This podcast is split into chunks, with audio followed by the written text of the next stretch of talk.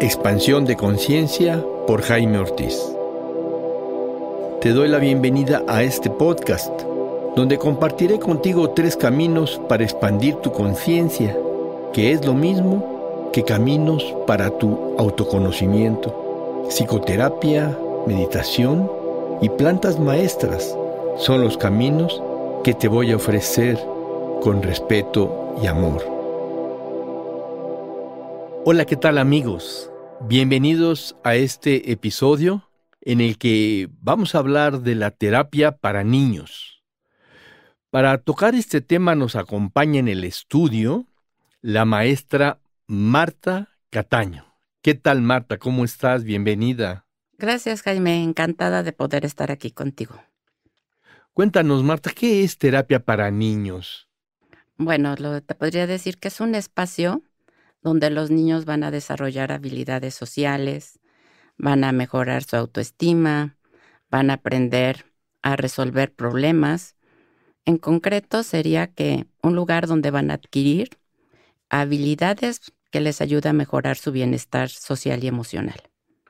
¿Y en qué situaciones debe un niño o, bueno, un papá de un niño llevarte a su hijo, a su nieto, a su sobrino, contigo? ¿En qué situaciones? ¿Qué tiene que estar viviendo ese niño? Bueno, ahí si en la familia ocurrió una separación, un divorcio, y pues los niños de repente les cuesta trabajo o pueden tocar culpa sobre ese evento, si existió algo traumático, como te puedo decir, algún pequeño que tengo ahorita que se metieron a su casa y se sintió como muy vulnerado y con mucho miedo de ver a su papá también donde él me narraba que veía cómo le pegaban a su papá, eh, si hay niños con ansiedad, con problemas de sueño, recurrentes, ¿no? Todo esto tiene que ser como no, no solo un evento, sino cosas que, que ocurren y que se repiten. Eh, si vemos a niños con comportamientos obsesivos que repiten, ¿no? También de manera compulsiva. Y bueno, te puedo dar como muchos más ejemplos, pero son como los que más se presentan. O sea, este niño que se metieron a su casa, se metieron a su casa a robar y, él presenció este robo. ¿Cómo, cómo fue? Sí, exactamente. Estaban todos en su casa, me platica viendo una película.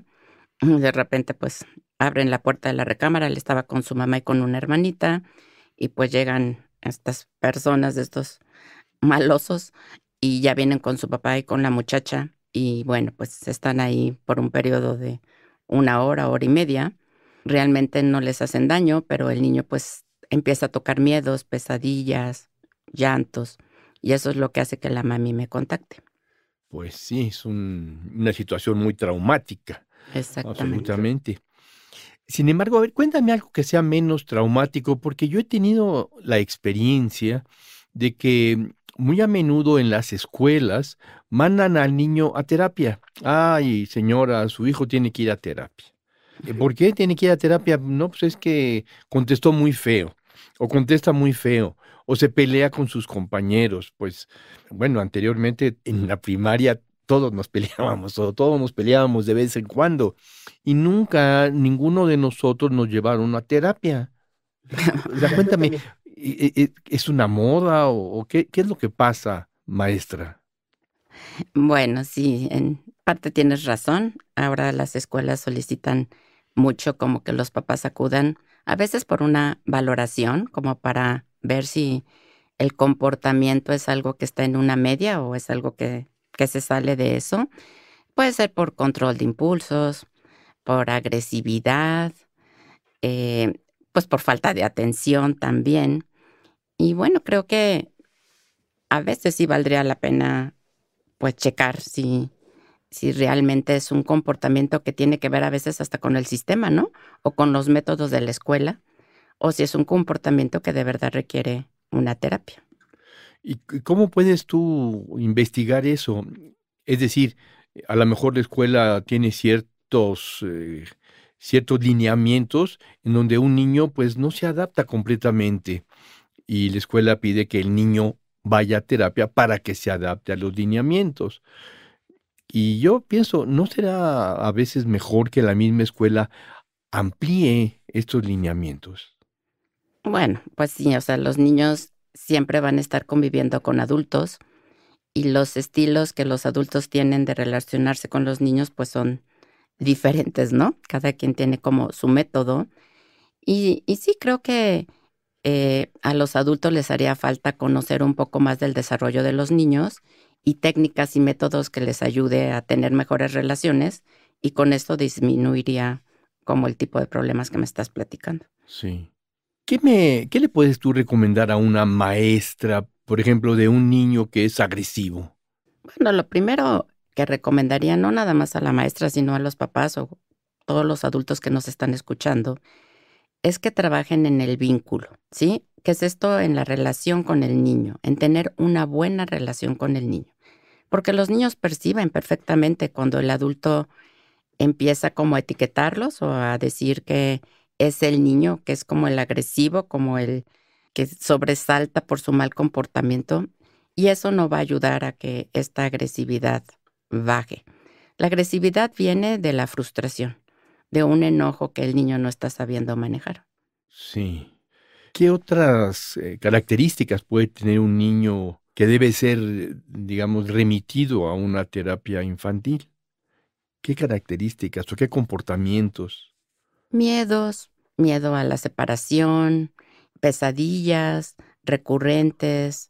Los niños son muy sensibles como en, en etapas tempranas a la separación con la mamá y ahí se prende una alarma que tenemos en la amígdala y pues ese da, da conductas, conductas desde, como te decía, sueños con pesadillas, desde ansiedades, de hasta hiperactividad.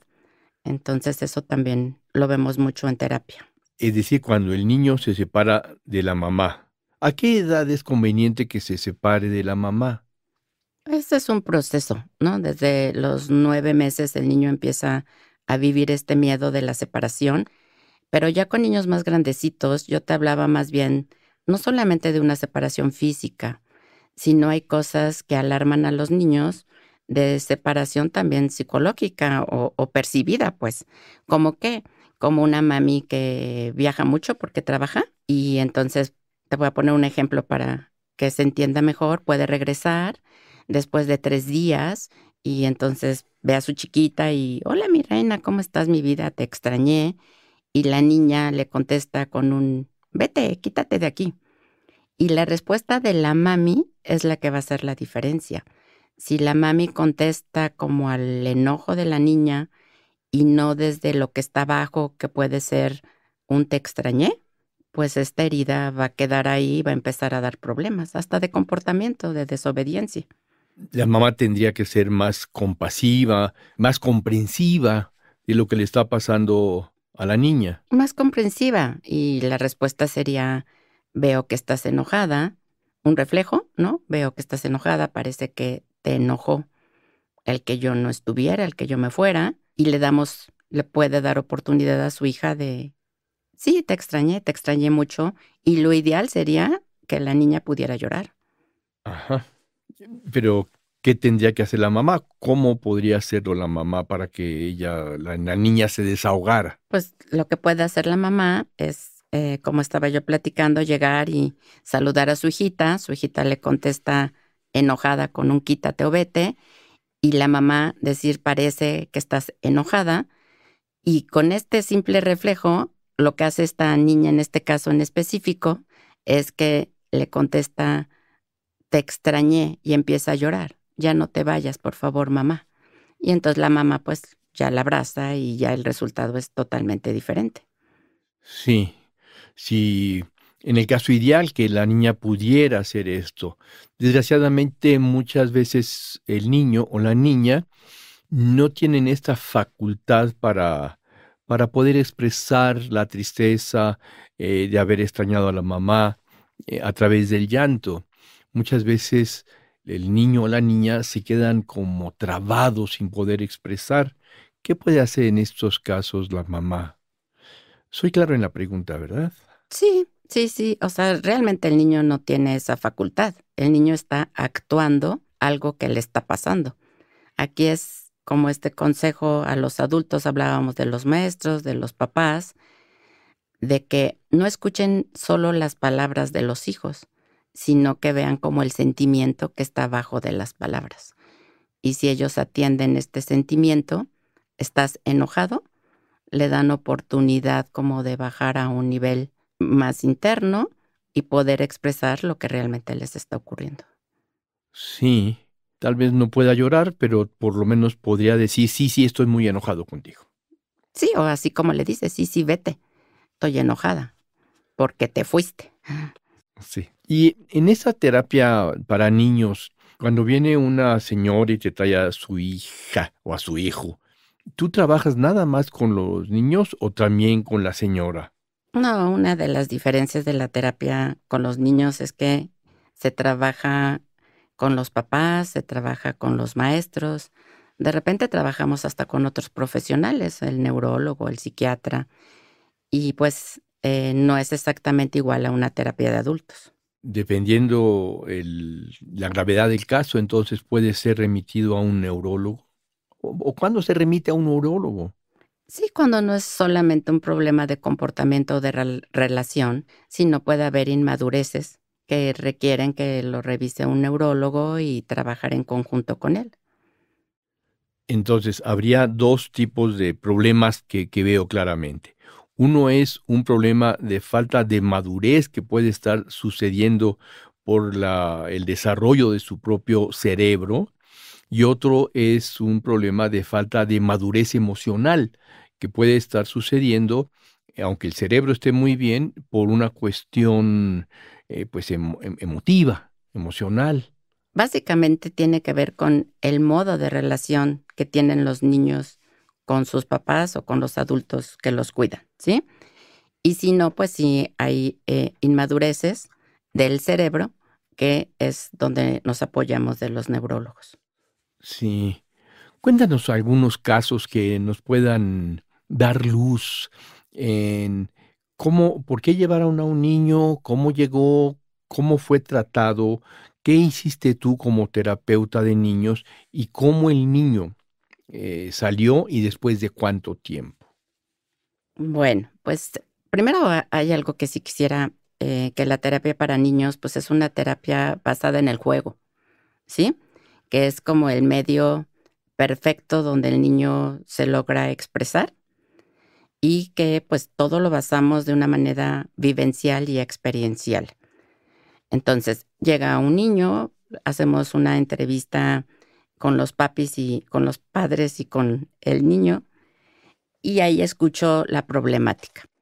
Te voy a poner un ejemplo para eh, partir de este y irte platicando lo que me preguntaste. Este era un chiquito, tiene seis años y llega la mamá, ella está empezando una nueva relación y el niño está haciendo berrinches, está muy pegado a ella, ella se separaba, intenta separarse de él así de que va al baño y el niño grita, llora, le está costando trabajo relacionarse con la nueva pareja de, de ella. O sea, aquí estamos partiendo, la señora se divorció, se divorció hace cuánto tiempo? Tenía dos años de divorciada. Y en estos dos años el niño, digamos, eh, había aceptado de alguna manera la separación de los padres de una forma relativamente eh, eh, sana, por decirlo así. Pero cuando la mamá empieza otra relación es que se le destapa algo al niño, sentimientos que no sabe manejar, digamos. ¿Es correcto? Sí, es correcto. Realmente lo que empieza a pasar ahí es que el niño toca, tocan lealtad en este caso el niño toca lealtad con su papi y no sabe cómo relacionarse con la nueva figura que está en su casa. No sabe si llamarle papá, no sabe si llamarle por su nombre. Y entonces en terapia, en el juego, el niño escoge unos títeres donde hay una reina, donde hay un rey, donde hay un príncipe y un dragón. Y el niño constantemente llegaba y era lo que escogía. Y te voy a platicar un poco cómo era la sesión. Entonces el niño, él era el príncipe y me decía, yo soy este, yo soy el príncipe. Y jugaba constantemente en que la mamá y el príncipe se iban de vacaciones. Y al rey hasta lo separaba en el espacio físico, lo ponía lejos de donde ellos iban de vacaciones, digamos que lo exiliaba. Y no, no quería esta convivencia, y era algo que repetía, y ahí estaba pues expresando como pues un poco de celos de quiero a mi mamá para mí, ¿sí? Y como me está costando trabajo esta relación de esta nueva figura en mi familia y a través del juego, a través de expresarlo, te puedo decir que fueron como cuatro meses y también en un trabajo conjunto con los papás, con la mamá y con la nueva pareja de la mamá para cómo tenían que hacer para vincularse mejor, como cuando, qué tenían que hacer cuando el niño hiciera berrinches, cómo darle atención positiva y aprender estas técnicas, pues eh, el niño fue avanzando y fue mejorando en los berrinches y las conductas que la mamá me había comentado. ¿El rey era la nueva pareja? El rey era la nueva pareja. ¿Y el papá no aparecía en estos títeres? No, en este juego no. En otros juegos en la casita jugaba también en la casita y, él ya tenía como esta claridad de que tenía dos casas y veía al papá con la abuela y las tías y donde te estaba teniendo más conflicto era en la nueva relación de su mamá. En esta nueva relación. ¿Y qué le recomendaste a su mamá y a la nueva pareja para beneficio del niño? Nos enfocamos mucho en, en fortalecer el vínculo. ¿Qué es eso? ¿Cómo se hace eso? Es algo súper importante y primordial en la relación con los hijos, porque hay que saber vincularnos y vincularnos profundo. Te puedo decir que el vínculo tiene seis niveles. El primer nivel es a través de los sentidos. ¿Podemos equiparar la palabra vínculo con relación o...? Sí, con conexión, con conectar, con relación. Perfecto. Ok. Sí. Lo vamos a hacer a través de los sentidos. Es, hay que verlos a los ojos, hay que decirles cosas que nos escuchen a través de la comida, de cosas que les gustan, por supuesto del contacto en el cuerpo, de los abrazos, de los masajes, de, de todo esto. O sea, involucrar la mayor cantidad de sentidos para trabajar en el primer nivel. El primer nivel es los sentidos. Los sentidos. No entendí bien esto de la comida. También si les das algo que al niño le gusta, a través de que el niño diga qué rico esto que me hiciste o te hice esto que te gusta, también se va a sentir querido y conectado con los papás. Ok. El segundo nivel tiene que ver, el niño toca como una necesidad de de tener cosas en común con los adultos. Mm. Y aquí era donde más estaba atorando con la nueva pareja del papá. ¿Sí? Es en que soy parecido. Y podemos trabajar con cosas tan básicas como vestirnos del mismo color. Y entonces, mira, tú y yo estamos vestidos iguales. Mira, nos gusta el fútbol. Mira, nos gusta el mismo equipo. ¿Sí? Sí. ¿Ok? Cosas donde el niño sienta que coinciden. Ese sería el segundo nivel. El tercer nivel es una parte de que el niño tiene que vivir el cómo pertenezco a esta familia, a este grupo. Y también tiene que ver con la lealtad. Y esta lealtad se rompe cuando los papás eh, ponen una disciplina o castigos donde el niño los vive más bien como adversarios que como del mismo equipo. Como quítate de aquí, eh, no te quiero ver, eh, ¿por qué hiciste eso? ¿Sí? Donde hay como mucha culpa y castigo, básicamente. Eso va a romper este nivel de lealtad. A ver si nos explicas un poco más, más detenidamente cómo es la lealtad, eh, dónde empieza y cómo se rompe ¿O cómo se fortalece? La lealtad es que los papás tengan como prioridad no romper la relación con el niño. Entonces, Cuando rompemos la relación con el niño, y puede ser un niño de cinco años como el del caso que te estaba platicando, o uno de nueve cuando es quítate de mi vista, vete a tu cuarto. Ah, eh, cuando por castigo, Ajá, digamos que lo castigan con la falta de aceptación y de amor. exactamente. Ajá. O sea, eso es, eso es, yo creo que para todos los padres, ese es absolutamente necesario, que nunca se castigue al niño con la pérdida del amor y el afecto y la aceptación. Perfecto, exactamente, así es. Ahí es donde se empieza a romper la lealtad. Y en las casas se ve, en lugar de somos del mismo equipo, estamos cooperando, hay amor, aceptación, se empieza a ver como adversarios. Y ahí es donde nacen muchas de las luchas de poder. Ujú. ¿Y co- ¿Cómo es esto de las luchas de poder? El, el poder de quién con quién, cuál es la lucha de quién con quién. de los papás con los hijos, de los maestros con los alumnos. Es, siéntate por favor, no, no me siento. Ah, Ponte a trabajar, no, no quiero. Es como yo lo hago como yo quiero, o sea, yo tengo el poder, no tú. Ajá, es, no voy a dejar que me mandes. ¿Sabes por qué? Porque no me siento conectado contigo. Este es el tercer nivel.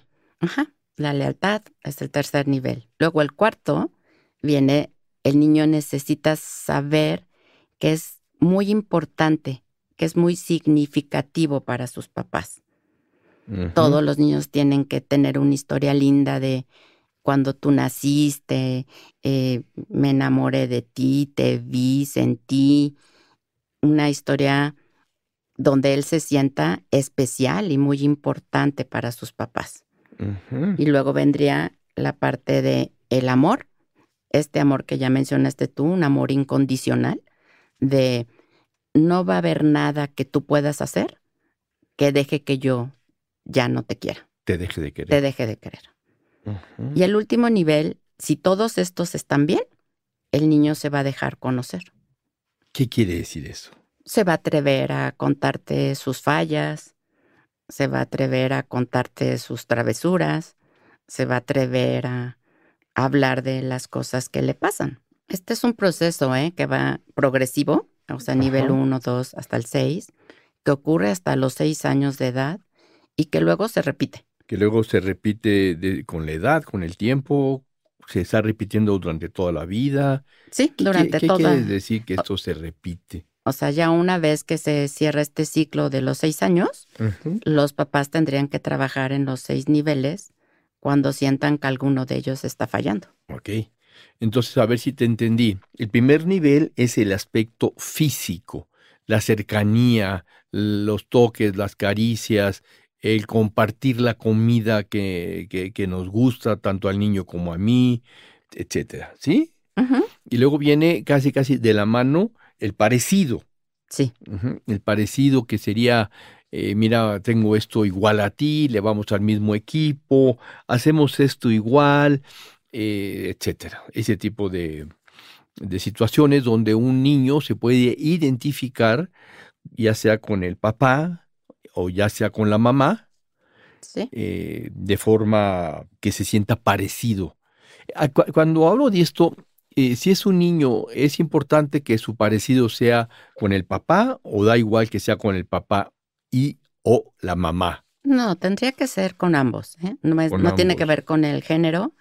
Y luego tener cuidado porque los papás lo que hacen a veces es que los ponen a que se parecen, pero en lo negativo. Te pareces a mí en lo necio.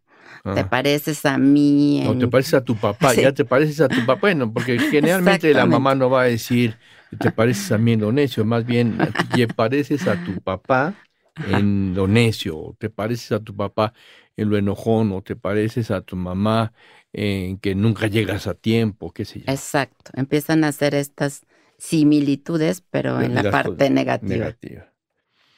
El tercer nivel sería el pertenecer a la familia y, y do- donde hay lealtad, digamos, donde el papá y la mamá pueden eh, corregir comportamientos eh, del, del niño, pero nunca hacerlo de, de forma que se rompa el vínculo. Nunca corregir un comportamiento de forma que el niño se sienta lastimado. Exactamente. ¿Es correcto? Esa sería la como la regla, que no se sienta lastimado. Sí corregir, porque no queremos que, que el niño se convierta en un tirano. En, un tirano, sí corregir, pero de, de la forma amorosa y cuidadosa donde no se sienta menospreciado, atacado o donde no se sienta desvalorizado. ¿Es correcto? Sí, exactamente así es. Eh, y pasa cuando le tratas de corregir a un niño con mucho amor, pero el niño te contesta de forma agresiva, destructiva, e insultativa muchas veces. ¿Qué tendría que hacer la mamá? Pues aquí yo te diría que el trabajo de los papás es no engancharse.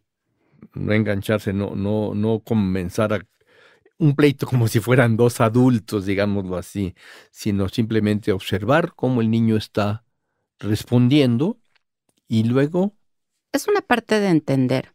Ahora a los papás y a los maestros les hablamos mucho de las neurociencias, de cómo funciona el cerebro. ¿Sí? Entonces, cuando un niño está peleando, está insultándote, es un proceso que le está ocurriendo en su cerebro donde ella entró en estas respuestas automáticas que tenemos, que nos suceden ante el miedo, que es la de atacar, huir o congelarte.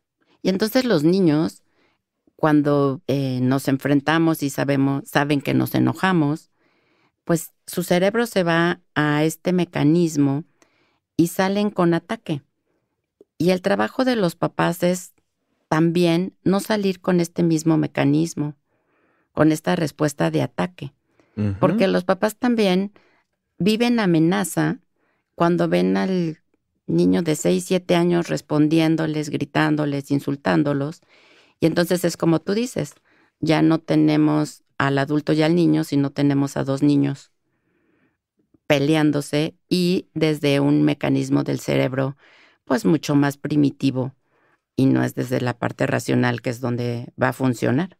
Podríamos decir o podríamos recomendar a un papá cuando el niño te dice no quiero, no lo quiero así y te insulta de cierta forma, decirle, mijito, tú eres importante para mí. Mijito, tú eres importante para mí y, es importante que no hagas esto que, no sé, ¿cómo, ¿cómo lo corregirías? Tú cuéntanos. Ok, realmente cuando ya está el problema, o sea, si ya tienes al niño fuera de control, sí. no es el mejor momento de entrar con una parte racional. No. Nuestra. No, sino con una parte muy empática. No sé, vamos a poner un ejemplo sencillo. ¿Quieres que haga la tarea?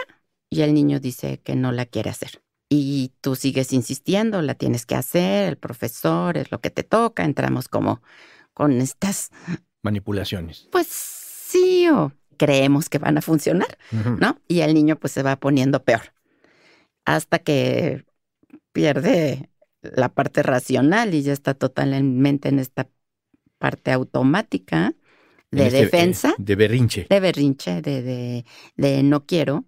Y ahí lo que más va a ayudar es la empatía. Veo que es difícil para ti, veo que sientes que es mucha tarea, eh, parece que necesitas un espacio, un break, con la empatía. No es el momento de confrontar. Hay dos momentos. Ahí es ser empáticos y darle tiempo para que el niño se calme. Ser empático es, veo que te sientes así. O sea, realmente entender cómo se está sintiendo el niño y transmitírselo. ¿Es correcto? Sí, para que el niño pues se dé cuenta de lo que le está pasando. El niño como mencioné antes, actúa. ¿Sí? Actúa lo que le pasa. No está muy en contacto con sus emociones y entonces no puede decir, eh, me estoy presionando porque tengo mucha tarea y, eso me desquicia. Y entonces pues lo actúa.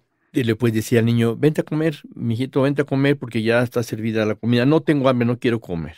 ¿Qué haces? Pero bueno, eso se repite eh, prácticamente a todas horas, a todos los días, todos los días a lo de la comida.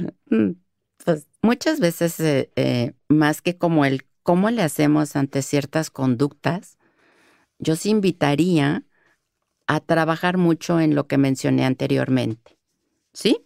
Porque este tipo de conductas se van a presentar más en la medida el que la relación, la conexión con nuestros hijos no esté bien. Ah, a veces a los papás les decimos, no es tanto un problema de conducta, sino es un problema de relación. Si la relación está bien alineada, o sea, está bien nutrida, la mayoría, un 90%, nos van a seguir, van a cooperar.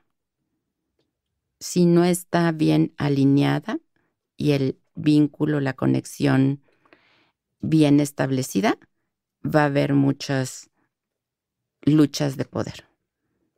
¿Cómo puede una mamá alinear bien la relación sin ser más permisiva de lo que es conveniente para el niño? Ok. Es que es muy distinto, ¿eh? De hecho, ahí es donde radica mucha confusión en los papás de ahora. Hay dos factores que yo mencionaría claves para que nuestros niños estén bien y desarrollen su potencial.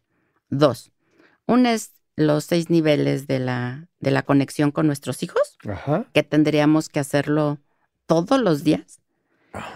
Hay una fórmula que me encanta, es les pregunto a los papás constantemente, ¿qué tanto conectan con sus hijos?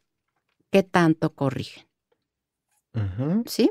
Si esta formulita está más a corrijo, corrijo, corrijo, va a haber más problemas como los que estamos platicando. Si la fórmula está conecto, un 70, corrijo un 30, la relación en casa y la cooperación de los hijos va a ir bien. Ese es uno de los factores más importantes. El segundo tiene que ver con esto que dices de la permisividad. Los papás tienen que ser una autoridad clara. O sea, la relación padres e hijos es una relación de jerarquía. Y la jerarquía, pues, la de arriba es los papás. Esa es la manera correcta de alinear la relación con los hijos. Habría que ver el cómo, ¿verdad? Lo que importa es el cómo, pero nunca hay que perder de vista la autoridad clara, porque muchas mamás no saben manejar la autoridad y entonces son permisivas de tal forma que el hijo no percibe la autoridad y eso los descontrola mucho. Perfecto, exactamente. Y no solamente los descontrola, es que cuando no hay una autoridad clara en casa, el niño toma ese lugar. Y entonces se vuelven mandones, demandantes, chillones. Es como si a mí ahorita me pusieran un trabajo para el que no estoy capacitada y decimos que los papás tendrían que ser el capitán del barco y a mí de repente me ponen de capitán y a lo mejor al principio me da gusto, pero al rato lo siento cansado, aburrido, como una tarea que yo no quiero hacer. Sí, angustioso, no, no, lo, no lo sabes hacer. Exacto, angustioso, ¿no? Aunque al principio puede parecer divertido. Y eso es exactamente lo que pasa en las casas. Entonces, eh, si podemos resumir esta parte, diríamos que para mantener una buena relación habría dos, dos eh, factores súper importantes. Mm, uno, es eh, los seis aspectos. Eh, Del vínculo, de la conexión.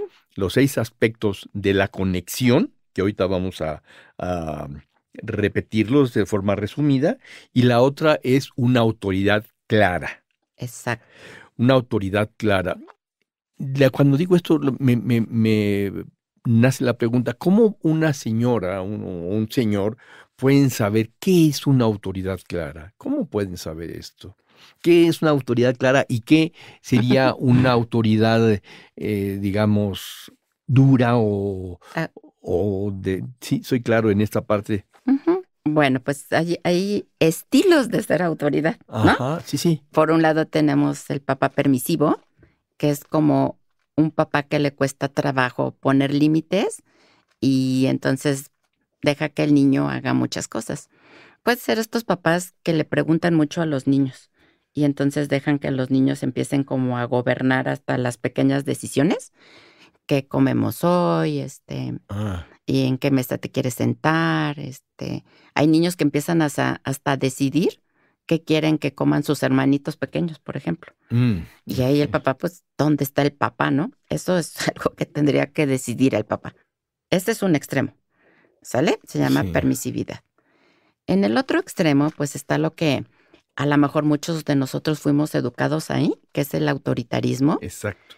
que es un papá muy claro en que él es la autoridad.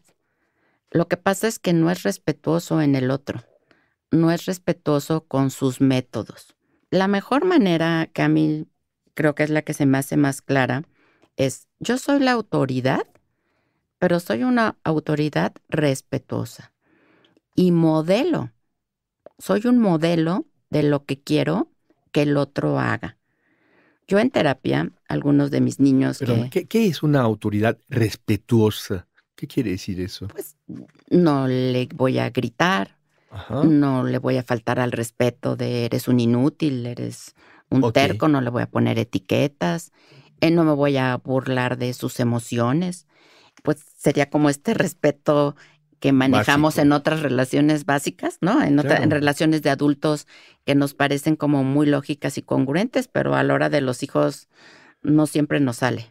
Sí. ¿Qué más? ¿Qué me estabas diciendo? de este papá que la manera más clara que a mí me parece de entenderlo, eres como un líder, eres Ah. como un coach, ¿no? Tienes que ser, sacar lo mejor, entender cuál es tu función de papá, porque a veces creemos que es estar corrigiendo y corrigiendo y corrigiendo.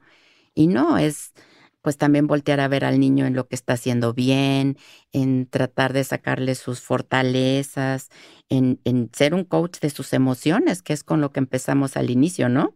Lo difícil de que los niños manejen sus emociones y luego los adultos pues también con problemas para manejarlas y luego manejar la de los hijos. ¿Podrías decir que entre más problema tiene una mamá o papá en manejar sus propias emociones, es seguro que tendrán problemas al manejar las emociones de sus hijos? Sería, entre más problemas tienen los papás en autorregularse, en regular sus emociones, es seguro que a sus hijos les va a trabajo, les va a dar trabajo regular las emociones. Re- cuando dices regular, ¿qué, qué es eso? Regular sus emociones. Pues es, eh, las emociones tienen una función, ¿no? Sí. Hay que saberlas dónde se sienten, luego saber ponerles nombre y luego pues lo hasta la intensidad, ¿no? Hay adultos que con algo pequeño pueden tener un- una expresión de esa emoción de un 10. Eso es regular, ¿no? O sea, si mi niño se le cayó el vaso con agua, pues salir desregulado sería pegarle un grito, ¿no? Salir sea- regulado es, hoy se cayó esto, pues trae un trapo y límpialo. Entonces, cuando digo que no regulan, es que salen con una intensidad, con un volumen que no corresponde a lo que está a lo que pasando. está pasando. Muy claro. Ojalá que las personas que nos están escuchando tomen de esto, de esto que nos estás comentando, actitudes para que no conviertan a su hijo en una persona muy enojada y resentida y ni tampoco en un tirano. Voy a tratar de resumir estos aspectos que, que tienen que ver con el vínculo. Y entonces hablaste de lo físico, del aspecto físico. Y eh, e- esto es el, el poderlo tocar, el verlo a los ojos, el hablar de una forma modulada, el muchas veces comer lo mismo que a los dos les gusta, etcétera. Después viene el segundo que sería lo parecido, fomentar en donde nos parecemos y, y hacérselo saber al niño. Lo tercero es el pertenecer al grupo, siempre incluir al hijo en el grupo familiar. El poder eh, tener siempre una lealtad también con el hijo y, una forma de educarlo que nunca, eh, nunca le faltemos el respeto, porque al fa faltarle el respeto, el niño rompe la lealtad hacia, nos, hacia nosotros como padres y entonces se pone muy agresivo, ya no nos siente parte de un equipo, sino que nos siente completamente alejados eh, afectivamente de él. Y de alguien de quien se tiene que aprender a defender. Y, sí, y alguien en que es mejor defenderse. La cuarta pauta del vínculo es hacer sentir al niño significativo e importante. Tú eres importante para mí. En todo, en toda nuestra relación. No solamente decirlo, sino a hacérselo sentir. Y la quinta sería el amor incondicional. ¿Verdad? El amor que sería te voy a querer eh, de siempre y en todo momento. Es correcto. Así es. O sea, no, puedes hacer nada para lo cual yo te deje de querer.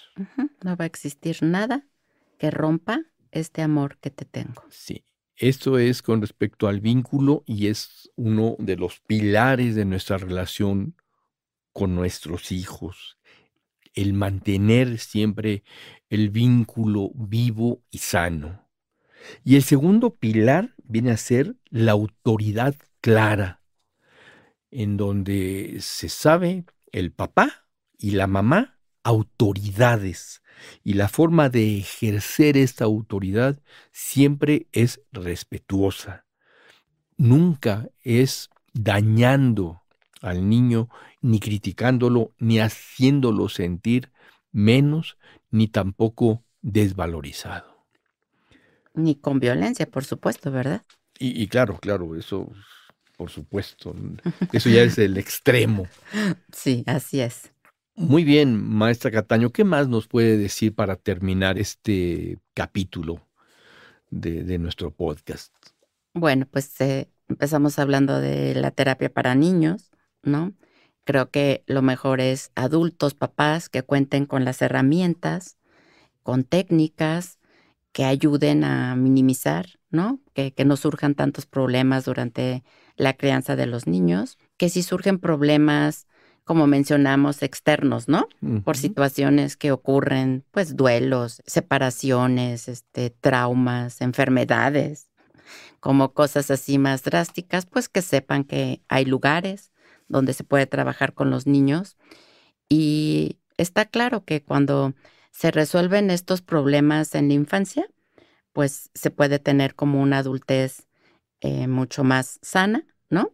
Y no cargar con problemas que surgen en la infancia y llevarlos a nuestra vida. no llevarlos a la adolescencia, que ya es de por sí es una etapa difícil. Por ejemplo, ¿no? O sea, los problemas siguen creciendo, los que no se resuelven siguen creciendo, que es una terapia enfocada a los niños con mucha estructura, con eh, mucho respeto y un lugar donde el niño aprende a expresar y a través de expresar y mover sus emociones, pues va a encontrar la salud emocional.